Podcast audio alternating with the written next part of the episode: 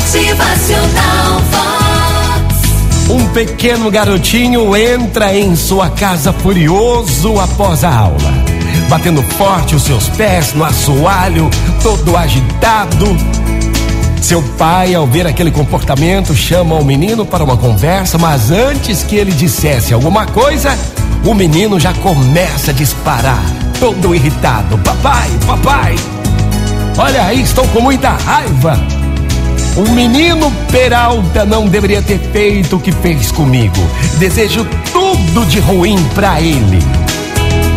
Seu pai, um homem simples, mas cheio de sabedoria, escuta calmamente o filho, que continua a desabafar. Papai, papai, eu fui humilhado. Fui humilhado na frente dos meus amiguinhos. Eu não aceito. Gostaria que ele ficasse doente, sem poder ir à escola, que quebrasse aquele nariz. Eu tenho raiva dele, papai, muita raiva. O pai, após ouvir tudo calado enquanto caminhava até o celeiro, propôs algo ao seu filho.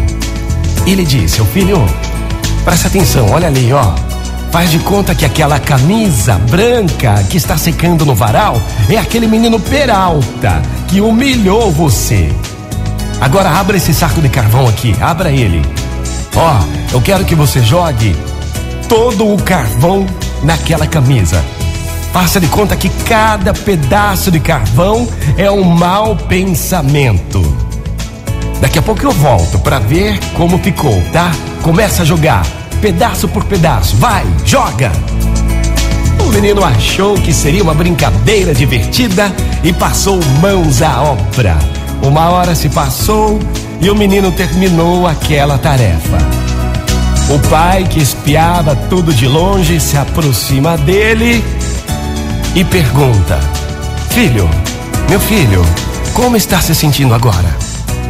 Ai, papai, eu tô cansado mas estou alegre, estou feliz, porque acertei muitos pedaços de carvão na camisa. Olha lá!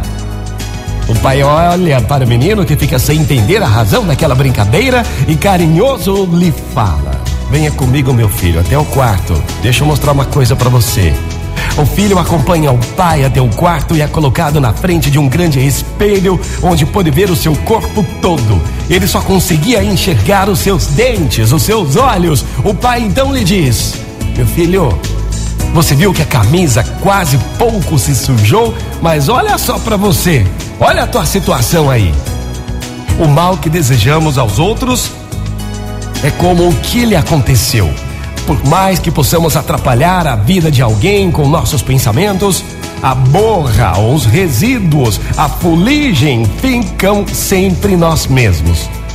Cuidado com seus pensamentos, eles transformam em palavras. É, cuidado com as suas palavras, elas se transformam em ações. Cuidado com as suas ações, elas se transformam em hábitos. Cuidado com os seus hábitos, eles moldam o seu caráter. E muito cuidado, muito cuidado com o seu caráter, porque é ele quem controla o seu destino. Motivacional Muito bom dia pra você, uma ótima manhã, gente. Cuidado com as suas ações, elas se transformam em hábitos. Muito cuidado com os seus hábitos. Vox é felicidade, é sorriso no rosto, é alegria, é demais. Os hábitos moldam o seu caráter. E cuidado, cuidado com o seu caráter. O seu caráter controla o seu destino.